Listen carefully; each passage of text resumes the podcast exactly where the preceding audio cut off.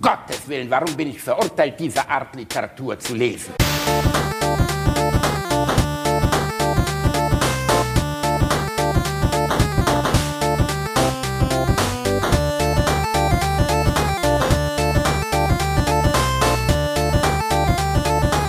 Ich lache niemals unter meinem Niveau. Alte Männer müssen oft zum Arzt. Hier sehen wir Lorenzo bei der Ärztin Monika. Ängstlich drückt er eine Wärmflasche auf den Bauch. Er guckt zu, wie sie die Röntgenaufnahmen prüft und nochmal prüft. Die Ärztin sagt ihm, er solle sich ausziehen. Lorenzo steigt gehorsam aus dem Schlafanzug und bedeckt mit beiden Händen das Zentrum eines jeden Mannes, seinen Pimmel. Das ist ja allerhand. Er beginnt seinen Schwanz zu streicheln, während die Ärztin noch mit seinen Röntgenaufnahmen beschäftigt ist. Der alte Trieb ist in seinem Kopf noch lebendig und treibt Lorenzo dazu, allzeit bereit zu sein. Ob er das denn noch kann? Monika greift lächelnd zu und unterstützt sein Teil, das ihn von Frauen unterscheidet. Sie als Ärztin hat ja den hippokratischen Eid geleistet, zu helfen und Leben zu retten.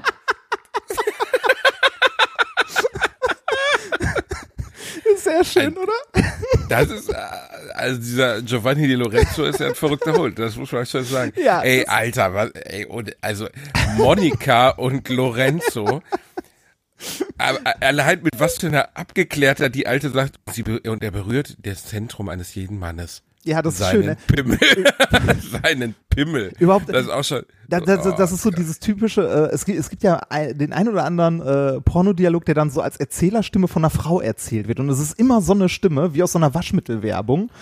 Ja, die hat es so sensual gemacht, ne? Das ähm, Ja. hat mich jetzt auch ein bisschen, ein bisschen berührt. Also, Und eigentlich, also eigentlich geht dieser komplette Dialog, den wir gerade gehört haben, ich glaube in Summe fünf Minuten. Ich habe den ein bisschen zusammengestaucht.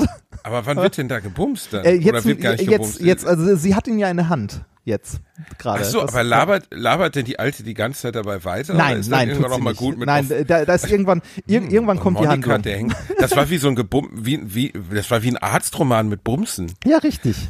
Wir haben uns früher, ich habe ja mal an einer Drehbuchschule äh, Drehbuch studiert oder beziehungsweise an einer Filmschule ein bisschen so Film, Filmmacherei, Ja, ja, ja, Ne? für ein Jahr und dann erfolgreich aufgegeben, weil ich gemerkt habe, okay, das wird nicht gut.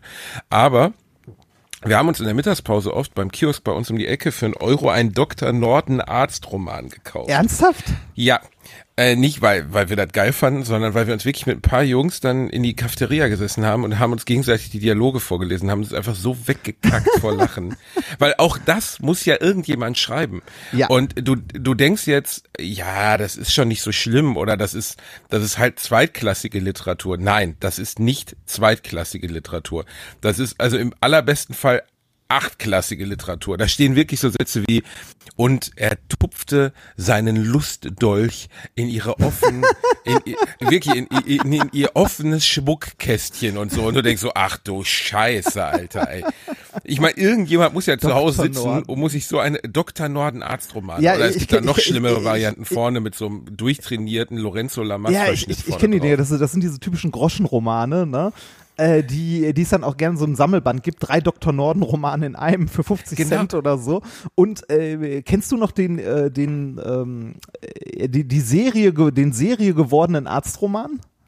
Du meinst, äh, warte, Dr. Stefan Frank, der Mann, dem die Frauen Na, Moment, vertrauen? der Arzt, dem die Frauen vertrauen. Genau, Dr. Stefan Frank, der Arzt, Ja. dem die Frauen vertrauen. Das war in meiner Jugend, war das heißer Scheiß. Das hat fünf Millionen Leute versammelt, Reini, als äh, so 1900, wann war das?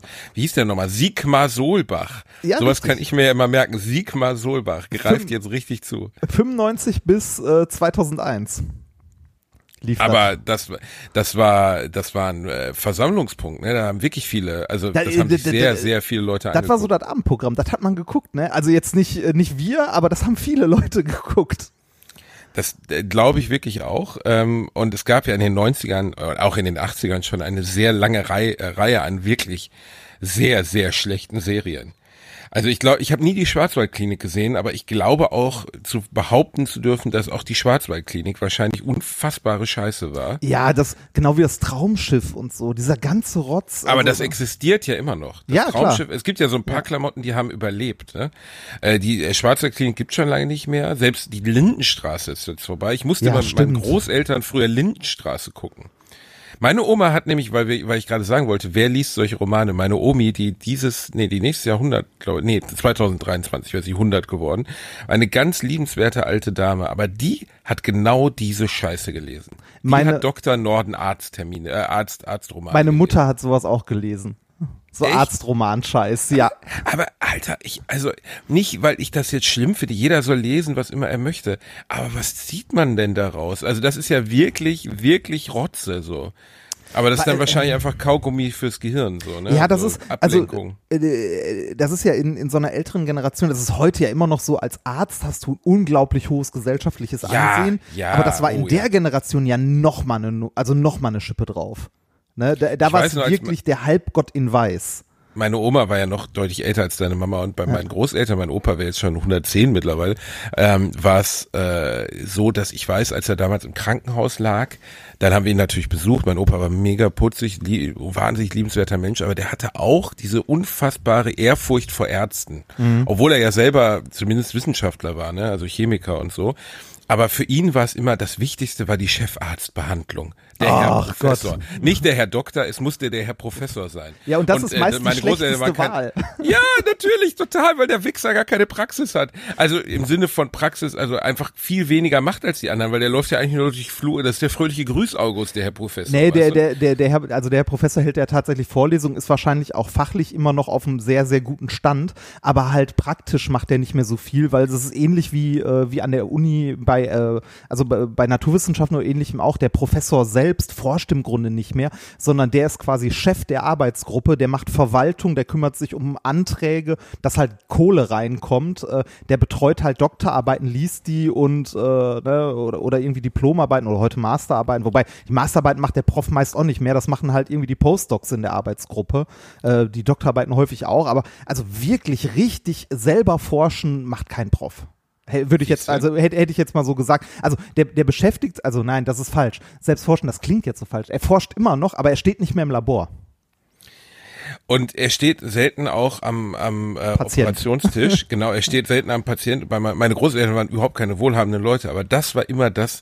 Also sie hatten eine Zusatzversicherung mit Chefarztbehandlung und so. Und ich weiß noch, dass er im Krankenhaus lag und dann erzählte er auch, der Herr Professor war schon da. Und dann kam der Herr Professor nochmal wieder und dann kam so ein hutzliges, 75 Jahre altes Männchen rein, das ihn dann am nächsten Tag operieren sollte. Und ich dachte schon so, Oppi, wollen wir dich nicht irgendwie von, weiß ich nicht, von jemandem operieren lassen, der noch ein Auge offen hat.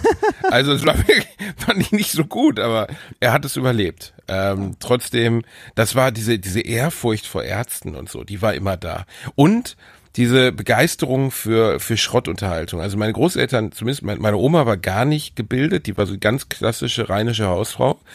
Aber mein Opa war sehr gebildet und sehr belesen und trotzdem hat er mit großer Leidenschaft mussten wir um 6.30 Uhr morgens sind wir aufgestanden, alle zusammen und haben bei RTL Plus, wie es damals glaube ich noch hieß, stimmt. RTL Plus, Stimmt. haben wir die ähm, äh, die Springfield Story, die langfristig oder am längsten laufende Serie aller Zeiten geguckt. Oh, stimmt, die kenne ich auch noch, die Springfield Story. Und, äh, und Dallas kam doch direkt, äh, direkt hinten dran quasi, ne? Das war so das Morgenprogramm. Das kann sein. Ich glaube aber, Dallas lief gar nicht so, äh, nicht annähernd so lange. Also die Springfield Story kann sogar sein, dass die heute noch läuft. Ähm, die läuft seit ungelogen 30 Jahren oder so, 3000 Folgen. Also damals, als ich mit meinen Großeltern das schaute, waren die schon bei Folge 1600 oder so. Und das war wirklich der gefilmte Arztroman. Totale Rotze. Fürchterlich schlechte Schauspieler, also alles mit so einem Weichzeichner oben drüber, aber war, soweit ich mich zurückerinnere, ein unfassbarer Erfolg. Und ich musste immer um 6.30 Uhr haben wir zusammen Springfield Story geguckt. Ich habe nichts verstanden, weil ich war fünf, sechs, sieben Jahre alt. Ich wusste überhaupt nicht, worum es da gehen soll, aber naja, Fernsehen ist Fernsehen, man nimmt, was man kriegt. Ne? Bist ja mit fünf froh, wenn der Fernseher läuft. Bei deinen Großeltern, dann Ja. guckst du halt irgendwas. ja, ja. Ist Hauptsache, egal. du musst nicht reden. 72 Äh, Jahre lief das Zeug übrigens. Wie bitte? Ja, Springfield Story führt mit einer Laufzeit von 72 Jahren, 15 davon ausschließlich als Radiosoap, die Liste der längsten Ferienserien als weltweit am längsten laufende Seifenoper an. 72 Jahre? Ja, 72 Jahre. Krass, oder? Das ist wirklich krass. Also da, da Das ist auch geil. Also wenn du sagen wir mal Charaktere wirklich von der Geburt an, also der Schauspieler von der Geburt an dabei und du Ja. siehst ihn abkratzen in der Springfield das ist so. Truman Show, ne? Das ist wirklich ein bisschen. Ich denke mal, die werden da viel durchgewechselt haben, aber das 2009 hat's aufgehört. Episoden 18.262. Was willst Das, das habe ich mich früher bei der, ich musste mit meinen Großeltern immer Lindenstraße gucken, ne? Ja. Und ähm, äh, anders als du gerade sagtest, war nämlich Unterhaltung und so, äh, war, war gar nicht, also äh, äh, wenn Oma und Opa reden, war bei mir total gut, weil mein Opa ja auch so weit gereist war. Der war ja schon in den 50er Jahren in China und in Papua-Neuguinea und so, ne, weil der sich so dafür interessiert hat, für die ganze Welt. Ja. Und deswegen bin ich immer um 6 Uhr morgens Äh, bei denen ins Bett gekrochen und der hat mir immer erzählt von seinen Reisen und so. Und dann mussten wir Springfield Story gucken, was ziemlich schlimm war. Äh, Was ein bisschen traurig ist, was man merkt in der Generation, äh, was du ja gerade schon sagtest, dein, dein Opa war sehr gebildet, deine Großmutter nicht, ähm, dass das halt äh, in der Zeit unglaublich schwer war. Ne? Also da als, äh, als Frau, als äh, war man halt Hausfrau. Ne? Das, Ich glaube, bei meiner also Oma traf da auch. Veranlagung auf, auf Ausrichtung, aber zum Beispiel mein Opa, der Vater war Fahrradreparateur, also mein Urgroßvater, glaube ich, der hat Fahrräder repariert. Also er war jetzt ein ganz, ein, weiß ich aber gar nicht genau, er war Nein, ein nein, sehr das- einfacher Mann. Ja, da, das aber mein ich nicht. Ich Opa, meinte, dass es als Frau generell schwierig war. Ja, insgesamt war Bildung schwierig, wenn du keinen Zugang hattest. Das meinte ich jetzt gerade. Ach so, also mein ja. Opa zum Beispiel kam aus super armen Haushalt und hat immer bereut, dass er kein Abitur machen konnte, Ah. weil es nicht ging. Er hat immer von diesen Kappen erzählt. Damals hat man ähm, konnte man die einzelnen Klassen durch die Farbe der Kappen unterscheiden. Ne? Ah. Ähm, also jeder hatte, also wirklich so wie in so einer, auch ein bisschen wie in einer Soap oder in so einer in so einer LA-Serie, weißt du, wo die dann auch so die coolen Typen haben, die coolen Shirts an und da war es so, da hatte man verschiedenfarbige Kappen Ende der 20er und ähm, äh, die Obermatura, ich weiß gar nicht mehr, Ober Oberregister, ich weiß Tourklassen durftest du nur besuchen, wenn deine Eltern dafür bezahlt haben und das konnte seine Familie nicht. Ja, das da hat er sein Leben lang drunter gelitten. Das war bei meiner Mutter auch so. Meine Mutti wäre auch, also meine Mutti ist damals zur, ich glaube, es hieß Volksschule gegangen. Die Volksschule. Ja, äh, oder hieß so, weiß ich nicht mehr genau. Aber da, da war es auch, da hat man noch für, äh, für höhere Bildung quasi bezahlt. Das ist halt das Krasse, was viele sich heute gar nicht vorstellen können, dass es ein Privileg ist, dass, klar, das ist jetzt natürlich ein Kalenderspruch, dass alle den gleichen Zugang zu Bildung haben. Haben sie natürlich nicht. Wenn du in eine Familie reingeboren wirst, in der Bildung überhaupt gar keine Rolle spielt, ist es viel schwieriger. Aber grundsätzlich, dich in der Schule reinhängen und äh, dich mit dem Stoff beschäftigen oder gute Noten machen, die Chance hat jeder. So, ne? Also die existiert. Das ist jetzt auch keine, das ist ja keine Illusion. Also du Nee, die, die Möglichkeiten gibt's, die Voraussetzungen sind nur nicht die gleichen, ne? Genau, die Bei allen. Voraussetzungen sind nicht die gleichen. Aber bei meinem Opa zum Beispiel war das halt so, das war seine Leidenschaft, ne, dass der möglichst viel sehen, möglichst viel erleben wollte. Und das ist ja eigentlich bei alten Menschen relativ, oder was heißt, nein, das ist nicht relativ ungewöhnlich, aber wenn du aus einem Arbeiterhaushalt kamst im Jahr 1916, dann war die Wahrscheinlichkeit, dass du dich irgendwie 20, 30 Jahre später mal durch Papua-Neuguinea schlägst, eher gering. Ja, das So, äh, ne, würde ich so und- unterschreiben. Er war echt ein cooler Typ. Also der hat mir sehr viel beigebracht und fehlt mir auch. Also das, ja, wenn ich immer irgendwie bei dem, was ich beruflich heute mache und denke, das würde ich gerne jemandem erzählen, der mir wichtig war, dann äh, könnte ich mir vorstellen, dass er das toll fand, weil er oder er toll gefunden hätte, weil er hat immer ähm, Vorträge gehalten über das Jahr 2000, Aha, oh, also in ah, den 50ern. ah, so Retrofuturismus finde ich ja immer geil, ne? Wenn du so aus, Ja. alten- also wenn, wenn du so, äh, so alte Zukunftsprognosen und die dann so um das Jahr 2000 oder 2050 oder so spielen und du guckst dir das an und denkst so, geil, in den 50er Jahren wurde äh, in der Zukunft alles mit Atom betrieben. Alles. Alles. Ja, da war 50er, gar nicht so. 60er, alles mit Atom. Da er ja selber Chemiker war, war gegenüber der Radioaktivität dann doch eher vorsichtig. Aber was ganz interessant war, ähm, der hat halt wirklich so große Vorräte, äh, Vorträge auch gehalten im Forum von Leverkusen und so. Und dann hat er so einen Ordner, meine tausend Vorträge gehabt, Oh. so ein goldenes Buch. Und hat die dann immer, hat er mir auch gezeigt als Kind. Ich konnte dem gar nicht so richtig folgen, aber er war halt so stolz. Und dann habe ich mir das alles angeschaut. Und was ich auf jeden Fall, was mein Vater mir schon ganz früh erzählte, die Vorträge waren immer sehr gut besucht, weil mein Opa, und da habe ich wahrscheinlich das Talent zum Reden her, auch ein guter Redner war. Aber er hat die Leute in Panik versetzt, weil er hat halt nur Prognosen gemacht, dass die Welt, also die Menschheit größtenteils nur noch aus ferngesteuerten Mutanten, äh, aus, aus radioaktiv verstrahlten, verhungerten, Hungerkatastrophen, Überbevölkerung. Also jede Voraussage meines Großvaters war eigentlich auch völlig apokalyptisch. Also die Leute sind teilweise schreiend rausgelaufen. Hatte der eine so Zeitmaschine und TikTok oder? ja, er war, also er lag ja gar nicht so falsch in vielerlei Hinsicht. Also zum Beispiel ein paar, er hat Sachen prophezeit, die nicht eingetreten sind, zum Beispiel fliegende Autos und so. Ja, das ja, war die sind ganz ja schon klar. ewig.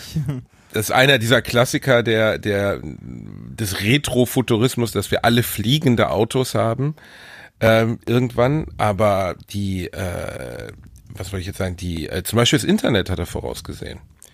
Also er hat vorausgesehen, dass sich Computer, also schon in den 60er Jahren, 50er Jahren, dass sich Computer verknüpfen werden und dass jeder Zugang dazu haben wird. Jetzt nicht so eine richtige Vorstellung davon, was das mal, also er hat nicht gedacht, dass irgendwann 14-jährige Mädels bei TikTok zu Lady Gaga tanzen werden. Ja, das Aber er hat zumindest, ich meine, guck mal, ne, man hat ja, als die Computer erfunden wurden, oder als die ersten, ich glaube, weiß nicht, der Chef von IBM, der dieses herrliche Zitat hat, dass äh, äh, im Jahr 2000 auf der ganzen Welt es vielleicht 30 Computer den geben Bedarf für so. irgendwie zehn Computer oder so. Ja, ja, das stimmt. Das ist aber unfair, das vorzuhalten, weil das aus dem Zusammenhang gerissen ist. Äh, Computer waren zu der Zeit nicht das, was wir heute unter Computer verstehen, sondern Computer waren so Mainframe-Systeme. Das heißt, die haben wirklich äh, zu der Zeit irgendwie ähm, äh, eine Fabrikhalle gefüllt und du hast einen Raum gehabt in dieser Fabrikhalle, in der du reingehst, in der ein Terminal stand, von wo aus du den bedient hast quasi. Das ist Also- doch schön für zu Hause. Ja, ja, ja, also da, da waren da waren Computer halt was anderes als das, was wir heute unter Computer verstehen. Also logisch vom Aufbau her natürlich das, was wir heute auch schon kennen, auch sowas wie, äh, weiß nicht, man, man kennt ja dieses, äh, weiß nicht, kennst du das noch aus dem Informatikunterricht oder sonst wer, das EVA-Prinzip, Eingabe, Ich hatte- Verarbeitung, Ausgabe. Das EVA-Prinzip. Ja, das, oh das, Gott, also ne, äh, äh, dieses, ne, dieses Eingabe, Verarbeitung, Ausgabe oder auch wie Computer heute im Innern aufgebaut sind, äh, dass du irgendwie den, äh, die zentrale Rechnereinheit hast, halt die CPU und dann irgendwie den Speicher, der woanders ist und irgendwie das Ganze verbunden ist halt, was du heute alles auf dem Mainboard hast, waren früher einzelne Geräte, die so größer waren wie Schränke, die wirklich miteinander verbunden waren. Also die zentrale Prozessoreinheit war ein Schrank. Das kam, ich mir diese Doku auf Netflix angeguckt, das Sozi äh, Dilemma mit den sozialen Medien, wo du wirklich danach dein Handy nehmen möchtest, in Gaffertape einrollen und in die Tiefkühltruhe legen. Ah, den habe ich noch nie gesehen, das wollte ich mir noch angucken. lohnt sich wirklich. Also äh, ich habe bei Bratwurst und Backler was schon drüber gesprochen, deswegen will ich nicht zu sehr ja. ausholen, aber ähm, die Grundmessage, die immer wieder wiederholt wird oder die zumindest zweimal wiederholt wird und die auch wirklich gut ist, wenn ein Produkt umsonst ist, bist du das Produkt. Ja, das und das ist aber. wirklich clever. Also und dann wird halt relativ früh schon erklärt. Also da sind halt, die haben wirklich die obersten getroffen, die es so ging. Also Aussteiger aus der Tech-Branche, der, einer der Facebook-Mitbegründer, einer der Instagram mitdesignt hat, einer der Twitter designt hat. Ähm, und äh, zum, also wie der beschrieben hat, wie die süchtig machende Wirkung schon von vornherein mit eingeplant ist. Zum Beispiel, dass du mit deinem Daumen Instagram nach unten ziehst, damit oder Facebook nach unten ziehst, damit es aktualisiert. Hm. Das ist ja so eine Art Mini-Slot-Machine, ne? so ein bisschen wie du halt an einem Automaten Das ziehst. stimmt, das stimmt. Und ähm, das klingt zwar total simpel oder total absurd, das ist natürlich nicht das gleiche, ob du in Las Vegas in einem Casino an einem Haken ziehst oder ob du mit deinem Daumen über das Display gehst, aber der geistige Prozess dahinter, ne, nämlich diese Bewegung plus die Erneuerung, ist genau das gleiche und die Reaktion, Dopaminausschüttung ist auch die gleiche. Weil bei Facebook im Gegensatz zu beispielsweise der Slot Machine, wo dann was Negatives bei rauskommt, kommt ja immer neuer Inhalt. ja, du das hast immer ja so immer- kleine Belohnungen, ne? Genau, oder der Like-Button. Ich meine, Ja. guck mal, erinnere dich an StudiVZ so, ne? Wir haben alle StudiVZ benutzt und am Ende des Tages sind die in den Arsch gefahren, weil die keinen Like-Button hatten. Na, Studi StudiVZ war ja, äh, StudiVZ war ja eine dreiste Kopie von äh, Facebook. Das war ja die, äh, wie hießen die beiden Brüder? Das waren die, die das immer gemacht haben. Halt amerikanische, äh, amerikanische Systeme, die erfolgreich waren, eins zu eins kopiert, also wirklich eins zu eins. Äh, so Scheiß auf Copyright geht uns alles am Arsch vorbei, um, äh, um sich dann sind die nicht hart verklagt worden? Nee, um sich dann aufkaufen zu lassen auf dem Ah, Markt smart. quasi. Ja, das, ja, das, ah, ich weiß nicht mehr, wie die hießen. Äh, die, die sind, das sind auch so ganz äh, halbseidene Personen. Dubiose Penner oder was? Ja, ja, wi- wirklich. Warte mal, StudiVZ, äh, Wikipedia. Das, ähm, wie hießen die beiden denn? Ähm, Aber es sind Deutsche, oder? Äh, das waren, glaube ich, Deutsche, ja. Ich bin mir aber nicht ganz sicher. Äh, auf auf Deutsche, jetzt sind sie reich. Also ich, ja, ich, die, die die haben das mit, mit mehreren Sachen gemacht. Also nicht nur mit StudiVZ, sondern äh, auch noch mit anderen Seiten. Das, äh, ja, war, war nicht gut. ich krieg's aber gerade auch nicht mehr ganz auf die Kette, wie genau das war. Äh, zum, ich will jetzt auch nicht StudiVZ loben, nur es gab, also es gab einfach eine Zeit, als ich angefangen habe zu studieren, da hattest du, also das war 2004 oder 5 oder so, da hattest du kein Facebook, da hattest du StudiVZ. ja, ja. Diese ganzen Gruppen, die wir da hatten mit irgendwelchen bescheuerten Namen und so, es gibt immer noch, es wird immer noch ein StudiVZ-Profil von mir geben, auf das ich nicht mehr draufkomme. Ja, da, da haben wir ja schon mal drüber gesprochen. Da hatte ja irgendjemand sogar noch Ja. die Bilder rausgesucht von. Mega unangenehm. Und aber nee, aber ich meine, jedenfalls wird beim Dilemma mit den sozialen Medien wird erklärt, ähm, wie das designt wurde. Und äh, der die beeindruckendste Person in der ganzen Doku finde ich eigentlich Chris, ah, wie heißt der? Chris Tyre, egal. Jedenfalls, der war äh, Chefingenieur bei Facebook oder bei Instagram. Ich glaube bei Instagram. Und erstens ist der sehr, sehr klug, macht einen sehr klugen, sehr smarten Eindruck und ähm, der sagt im Endeffekt, dass wenn wir das nicht stoppen, die Weiterentwicklung, also diesen Prozess, dass KI uns überwacht, weil äh, beim Dilemma mit sozialen Medien wird nicht nur erklärt, dass, dass du durch dein Like oder so irgendwas bestimmst. nein. Das ist es gar nicht. Nein, sondern die äh, jede Millisekunde, die du auf den Bildschirm schaust, Klar. während du bei Facebook durchscrollst, analysiert das Programm, was du dir gerade anschaust. Also Nicht- ob du jetzt, sagen wir mal, auf einem äh, Spot oder auf einem, auf einem, auf einem Beitrag über, über Bergsteigen drei Sekunden länger bleibst und danach wird dein Profil gebaut. Und dieses Profil wird noch nicht mal verkauft im eigentlichen Sinne. Also wird nicht für, sondern die Werbung wird eingekauft und auf dich angesetzt. Ja, genau. Das ist halt. Und das äh, ist wirklich gruselig. aber, Also- äh, aber äh, war dir das vorher nicht bewusst, bevor du das gesehen hast? Oder? Ja, also mir war natürlich schon bewusst, dass da wahnsinnig viel Manipulation bei ist, aber das, also ich habe zum Beispiel nicht drüber nachgedacht, dass das, dass Facebook die komplette Zeit überwacht, ähm, wie lange ich mir Inhalte anschaue. Ja, auf die Instagram, Millisekunde genau. Instagram genauso. Also auch den Cursor, wo dein Cursor verweilt und alles. Äh, auch äh, was du im Hintergrund nach Möglichkeit, also alles, was an Daten abgefischt werden kann, was du im Hintergrund an Seiten verlinkst oder ähnliches, solange du, also solange du noch bei Facebook eingeloggt bist. Ähm, es wird alles mitgeschrieben, alles. Das ist also, äh, das ist eine Datenkrake sondergleichen. Ähm, aber also ich finde schön, dass das mit so einer mit so einer Doku mal, also noch breiten wirksamer mal kommuniziert wird. Aber überraschend ist das doch nicht, oder? Also die, dieser dieser Spruch. Nee, ne? aber die Mechanik dahinter ist, also für mich war die Mechanik dahinter überraschend, wie es konstruiert ist und was damit gemacht wird. Ich habe immer gedacht, okay, die- fischen deine Daten ab und verkaufen es dann irgendwie an die Werbung. Ne? Also oder verkaufen deine, deine Daten an irgendwelche Werbeanbieter. Darum geht's aber gar nicht so sehr. Sondern es geht eher darum, einen unfassbaren Speicher aus Informationen über jeden auf der Welt aufzubauen und dann die Werbung innerhalb ihres eigenen Netzwerks zu verkaufen. Also zu sagen, hey, ihr wollt für Sportinteressierte werben, also gebe ich euch jetzt hier mal 300.000 Leute, die sich drei Sekunden lang Spots über äh, Sportschuhe angeschaut haben. ja, genau. Das ist, aber äh, so und funktioniert die Frechheit ist, also zum Beispiel, die werten, was auch äh, krass ist, die werten halt auch aus, wo du bist. Also die Ja, sehen auf dem alles. Bild, du bist, Ja, du stehst auf dem Scheiß, was weiß ich, äh, Fujiyama, äh, gibt's denn? Ja, ja. Du stehst auf dem Fuji und äh, dann können die daraus schon schlussfolgern, oh, du bist auf jeden Fall äh, Japanophil oder interessierst dich für asiatische Inhalte. Also das ist unfassbar. Aber das, das, das ist mit allem, also es geht immer äh, bei allem darum, in der Werbeindustrie Profile zu erzeugen.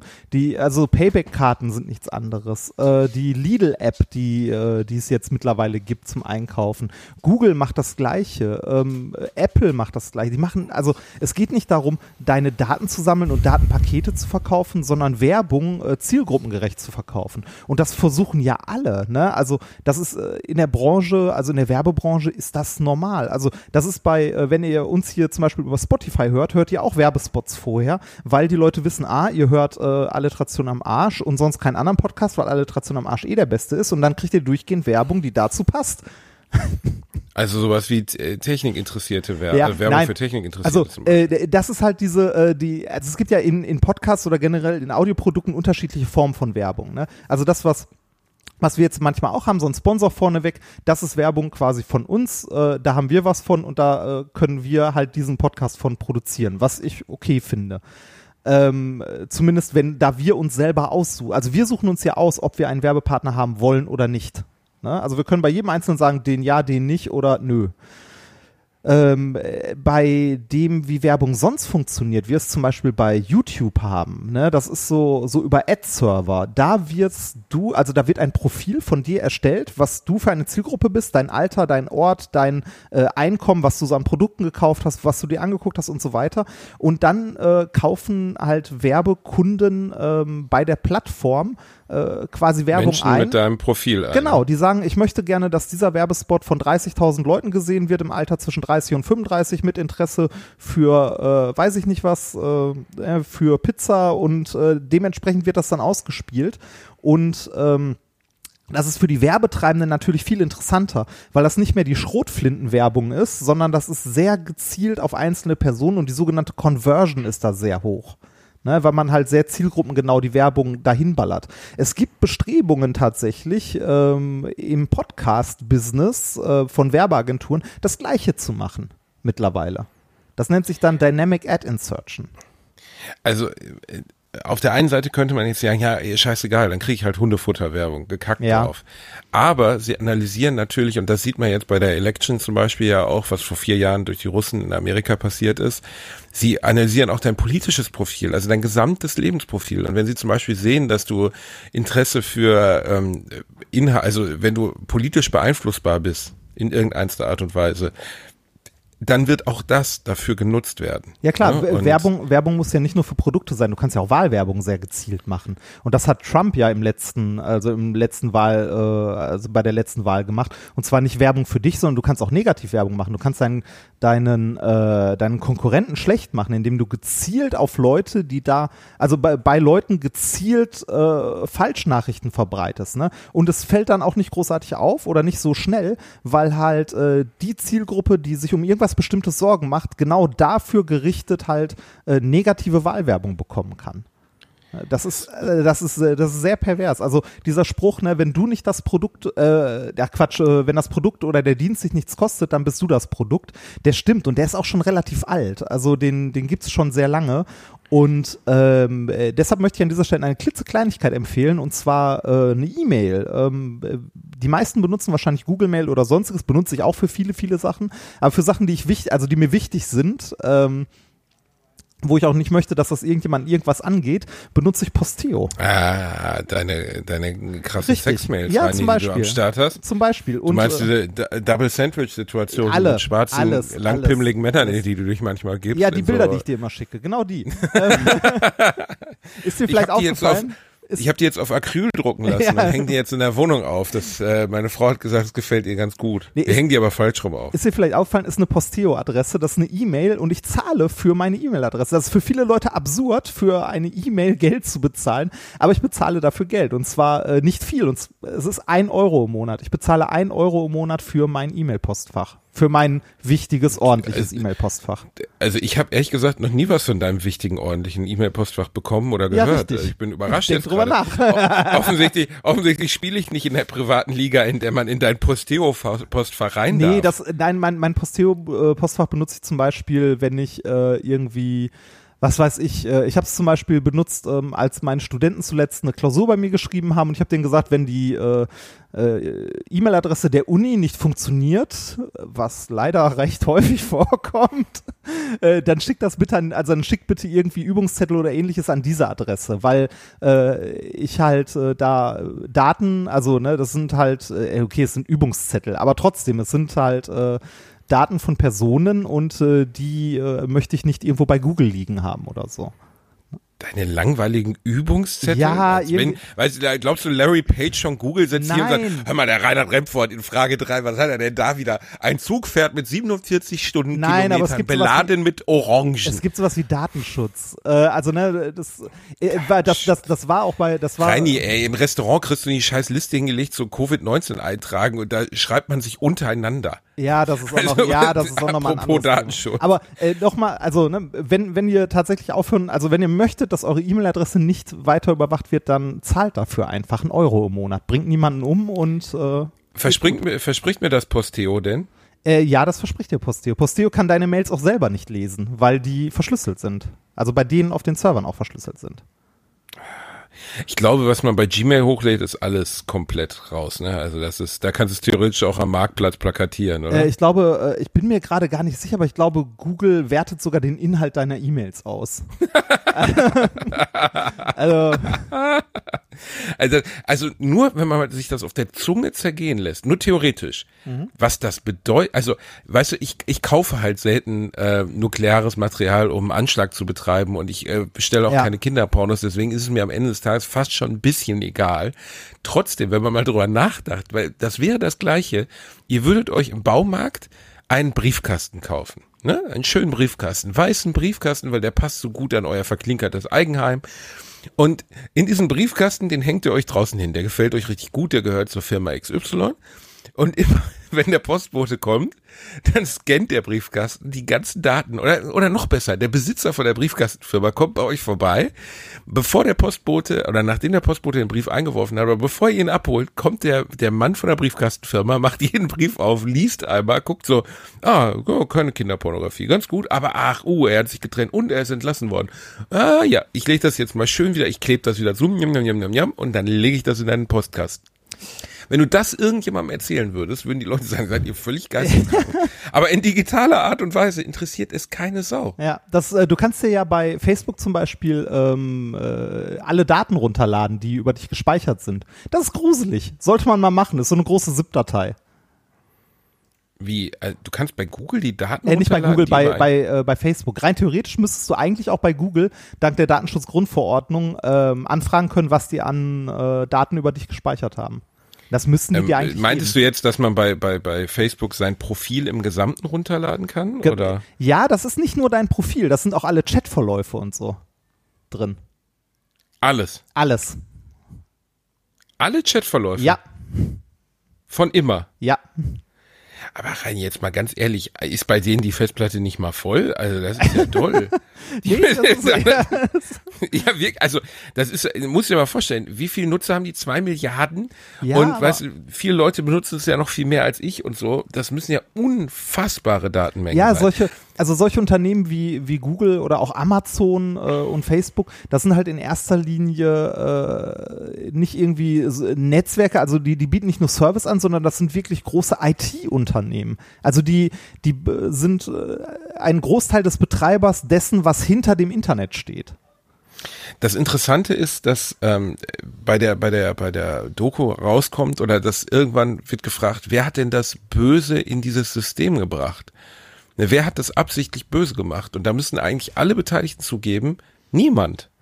Niemand hat Facebook und Google und so erschaffen, um Böses zu tun, sondern das System hat sich selber in diese Richtung entwickelt. Ja. Ne? Und ähm, dadurch, dass man immer mehr KI eingebunden hat, dadurch, dass man menschliche Daten in dieser Menge gehortet hat und dass man irgendwann erkannt hat, dass man damit unglaublich, ich meine, das wird auch gesagt in der Doku, ähm, diese zehn Tech-Unternehmen, die dort aufgeführt werden, also Instagram etc., sind zusammengefasst die wertvollsten Unternehmen der Menschheitsgeschichte. Obwohl sie noch nicht mal einen, einen existierenden Wert erschaffen haben. Ne, also es ist ja alles digital und trotzdem sind sie wertvoller als jedes Autounternehmen, als jede Stahlfirma, als jedes Ölunternehmen, das je existiert hat. Das ist krass, ne?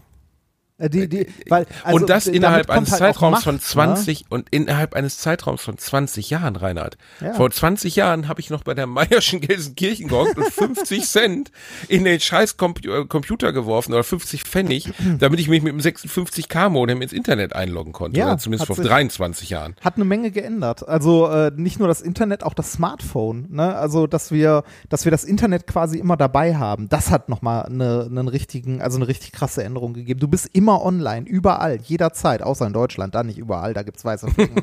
Vielleicht kann man es als Service betrachten, aber Es ist ein Service, schau mal, der, der mangelnde Netzausbau ist ein Service der Bundesregierung, um dich vor Ja. dem Internet zu genau, schützen. Datenschutz wird bei uns nett. groß geschrieben. Ja, das ist doch total nett. Ja. Also da muss man auch mal sagen, nett von denen. Oh, ich wollte noch was zu, äh, apropos Werbung, äh, zu Werbung sagen. Und zwar, warte mal kurz. Diese Folge von Alliteration am Arsch wird euch präsentiert von Kaufland. Nicht, weil wir Geld dafür bekommen haben, sondern weil wir Mitleid haben. Ja, die müssen nämlich jetzt Mr. Eddingbart, der Mann, der, der Mann, der gerne, der, den schönsten Tweet, den ich zu der Nummer gelesen habe, überhaupt äh, zu, zum Wendler, für die, die jetzt nicht verstehen, worauf wir gerade Ja. anspielen, weil Kaufland hat vor ein paar Wochen einen Werbevertrag mit Michael Wendler gemacht. Das ist so, als hättest du einen mit Gaddafi laufen oder mit Hussein oder Ja, was. also so, äh, zu der Zeit, also da war es einfach nur Zielgruppe, jemand, der viele Leute erreicht, ne, der irgendwie mit seinem Egal auch so ein, so ein Internet-Meme ein Stück weit geworden ist. Ich wollte eigentlich diesen Werbespot vorne vorschalten und dahinter Egal. Aber dann kriegen wir wahrscheinlich markenrechtlich ja, ja, Stress, da oder? kriegen wir irgendwann Probleme bestimmt. Aber denkt ihn euch einfach dabei, aber sie haben ihn auf jeden Fall für 200.000 Euro äh, äh, gekauft für einen Werbespot und den können sie jetzt nicht mehr senden, weil der Wettler äh, den totalen Abdreher gekriegt hat. Und das ist ja schon sehr, sehr Man findet ihn noch und der auf schönste YouTube. Tweet, den ich, der schönste Tweet, den ich gelesen habe dazu war, vielleicht steht der äh, Wendler nur so auf Covid-19, weil er alles mag, was 19 enthält. Nee, ich Oder hab- was, neun, Nee, ich hab- was, ich- einen, was 19 Jahre alt ist. Ich ich ich hab, kennt. äh, wahrscheinlich meinst du den, den ich auch gelesen habe. Äh, wahrscheinlich steht der Wendler einfach auf Covid. Hauptsache 19 und leicht zu haben. Genau. Du hast, Oder leicht das zu ist der bekommen. Tweet. Das- ja, genau, das ist ich der, das. Der ist echt gut, ja. Ich habe ihn verkackt, den Tweet. Danke, dass du ihn nochmal Ja, wiederholt bitte. hast. Aber die, ja, also ich meine, was soll man dazu noch sagen? So, ich glaube, ehrlich gesagt, habe ich nicht nur Mitleid mit Kaufland. Jetzt kommt's wirklich. Ich habe auch ein bisschen Mitleid mit dem Wendler. Und weißt du warum? Weil der, glaube ich, so affendämlich ist und so blöd und so manipulierbar. Mit Dummheit geht ja auch immer Navität einher. Und ich kenne Menschen, die den Wendler kennen, durch meinen Job.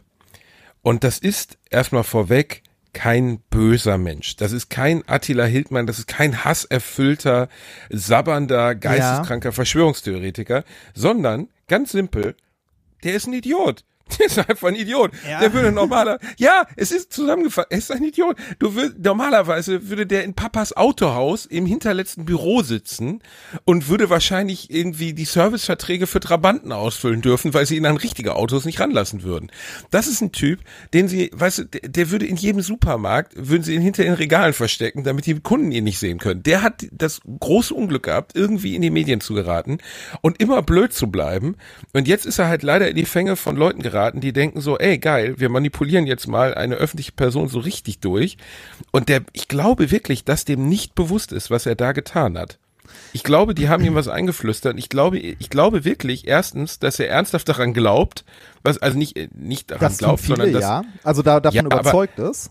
aber in, in, überzeugt ist, weil ihm das jemand gesagt hat und dass er auch überhaupt nicht aufgrund seiner mangelnden geistigen Fähigkeiten überhaupt nicht abschätzen kann, was er da gerade für seine Karriere gemacht hat. Er hat sie nämlich beendet.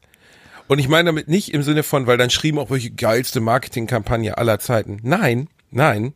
In diesem Fall ist es keine, also das ist keine, ähm, daraus wird er nochmal Klicks oder Reichtum oder ein Meme ziehen, sondern seine Karriere ist zu Ende so zu Ende, wie sie nur sein kann. Das wird auch, das lässt sich auch nicht mehr ummünzen in Erfolg.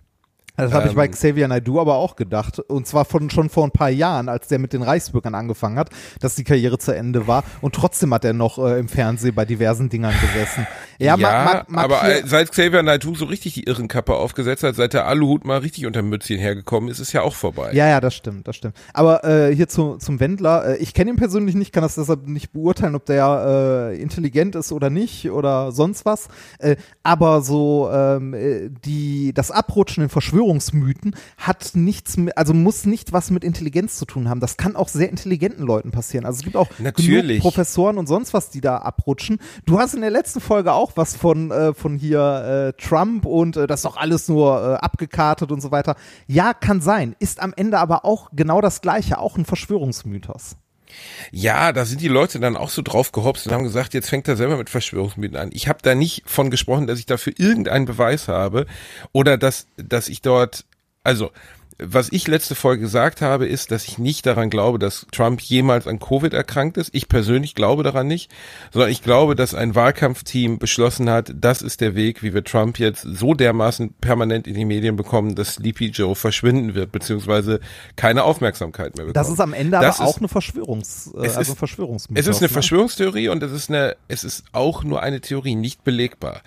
Aber ich, ich verlange auch von niemandem, dass er diese, die, das ist aber am Ende keine Theorie, sondern es ist einfach nur meine Meinung. Ja, die, die, du? also, sag mal so, die, die ist soweit, die ist noch irgendwie reasonable, ne? Also die ist noch, da ist so, ja, kann gut sein, ne?